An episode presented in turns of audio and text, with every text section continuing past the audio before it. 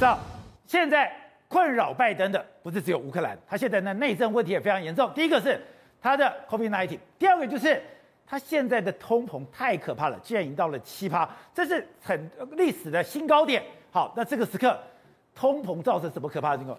已经影响到他的治安了。没有错，我们现在看到，哎，旧金山一个月有三千多起的抢案啊，三千多，三千多起抢案。你看到他们这个是怎么样？直接哎，两人一组，把后车厢敲破之后呢，然后直接去开始搬货嘛，对不对？然后呢，这种状况有三千多起，三千多起啊！你看，而且你看，这叫做光天化日之下的搬货，对不对？然后呢，甚至哦，你看窃贼哦，当街你看旁边就有人，然后人家在看，你看。直接就进去拿，然后拿了就走，然后旁边车子也当作没有看到。你说我直接把他的车窗或把车窗敲开，我直接进去把里面东西拿出来。然后旁边我就开着车嘛，我就开着车过来，然后就并排停车，并排停车呢，我就把你车窗敲破，敲破之后呢，就从拿东西，而且还很悠哉的走出来嘛，甚至不是，而且有人拍他，他也不在乎，他也不在乎。你看旁边走来走去的人也没有人在乎啊，然后后面车子也礼让啊，他等他。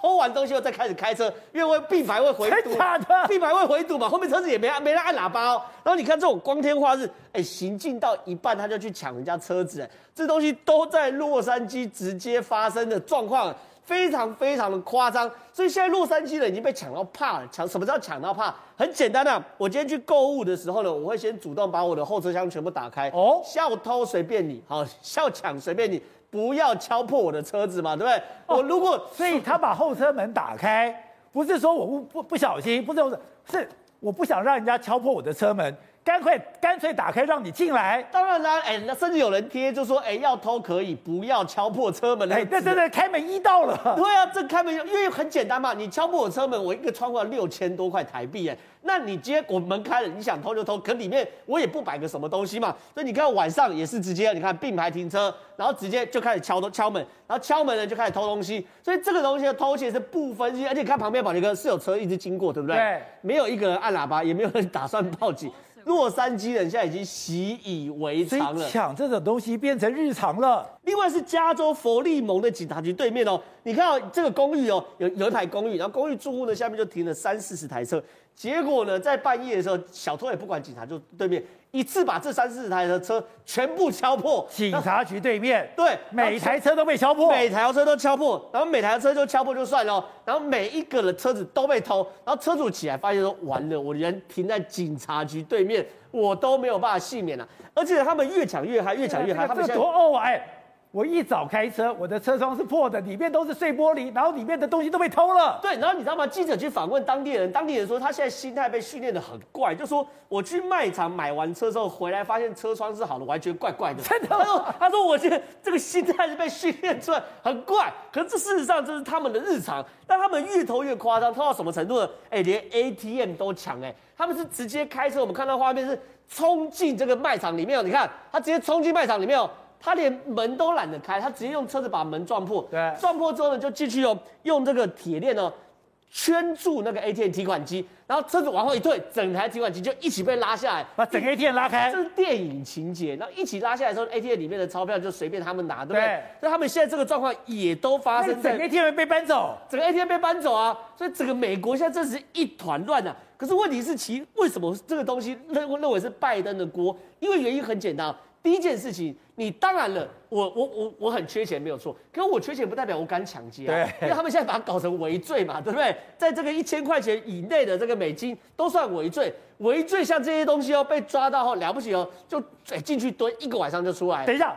我连偷 ATM 都是违罪，哎哎，整个 ATM 这样偷走，哎，这个算重罪，这个算重罪。可抢车子是违罪，因为车子里面没有什么东西嘛，对不对？所以呢，第一个是违罪，而且你知道吗？他们那种违罪还面临到警察还发面临到一个执法困难，就是他不能追车，有比例原则问题。你如果是重不能追车，对你重罪重罪的话，我们以前我们看电影啊，那直升机上面空拍啊，然后车子的。可是违罪的话，这个警察只能用劝的。这是曼哈顿哦，五十四街哦。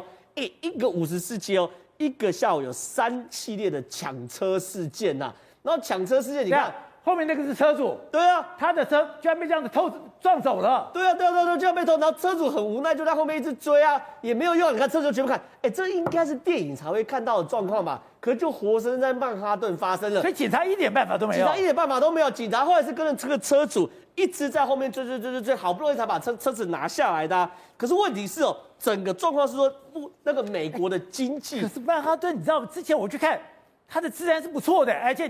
你在曼哈顿路上常常会看到警察的耶。是，曼哈顿的警察是很凶的，而且随时可以开开枪的。可问题是，你看啊，纽约市的劫车的数量哦，从二零一八年到二零二二一年增加三百五十五趴，多三四倍以上。所以你看这三这三场劫杀案的地地地图就在这三个地方。非常非常接近啊，所以得变成是说，曼哈顿的 downtown 也非常非常的乱，纽约市的 downtown 也非常非常的乱。所以呢，你看哦，到底美国出了什么事？很简单呐、啊。第一个，我我我现在都轻罪，我不怕，对不对？第二件事情，真的物价太贵了。物价很贵吗？蛋涨百分之二十九点三，牛涨二十八点七，培根涨二十七点九，猪涨十四点二。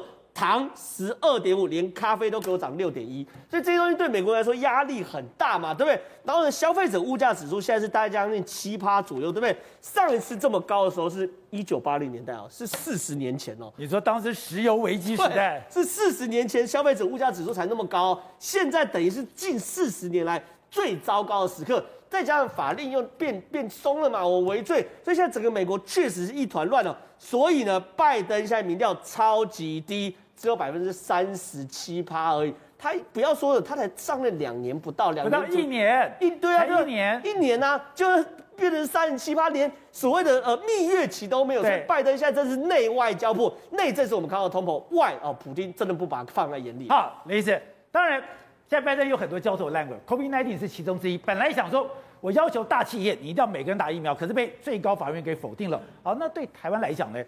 台湾现在我们现在看到了。有好消息是，英国已经解封了，代表全世界现在碰到这个 Omicron 已经是我有能力对付。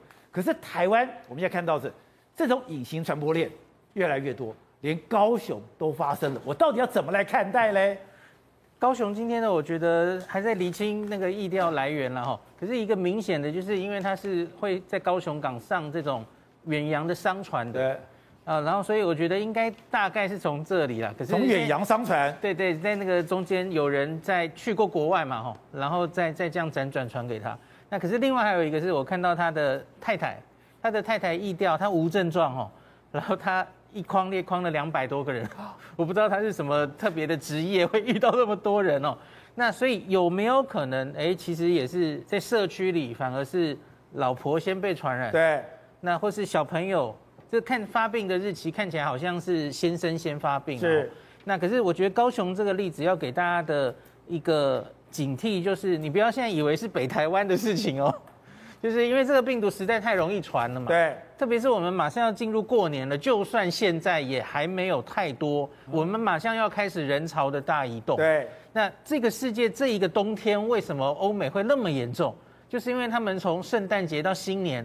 欧美就是在过节，大家都在大移动啊。对，日本也是，日本刚刚大移动完，新年，哦，现在就哇四万破四万。那所以我觉得我们因为也要进入大移动，我们当然一定要有所警惕哦。对，我我是因为因为马上接接下来可能是诊所都没有怎么开，而且这种大家注意一下，这个这一家人的症状看起来就是感冒。所以你假如去普通的诊所，对，因为这个爸爸其实还去过两次诊所，对，所以我其实已经呼吁很多次了。这个症状看起来他根本就跟感冒是没有办法区别的。那像就像这一次哦，这个相比于 Delta，他的喉咙痛的比例是非常高。对，我看这个爸爸也有喉咙痛，然后有看到前一阵子确诊的小孩就是喉咙红红的，就诊断成扁桃性发炎哈，扁桃腺发炎很常见。对，那可是。一般诊所也没有能力帮你验新冠，所以我是觉得，假如大家为了假如担心自保，你其实现在就可以去买一些便利商店都买得到哈，那个快筛可以准备着，就未来一段日子有机会会用到。你觉得不妥，你就自己去筛一筛。而且我刚刚讲，今天是有四个隐形传播链，对，在台湾的社会里面到现在还找不到的耶。就是正在演，像是亚东这一例，其实我们已经花了好几天去厘清，好像还是没有特别的答案。对。然后新竹这里也还在找，然后又一直拓战场，今天拓到高雄了哈。是。那所以我，我我自己其实是觉得，隐形传播链或是说不明原因感染这件事，它其实就只是一个，呃，要警惕我们这个社区里可能那个危险指数的意思了。对。而不是要我们说，哎，我一定要花洪荒之力，花个一个礼拜，哎，我终于找到它，它大概是有关联的。可是。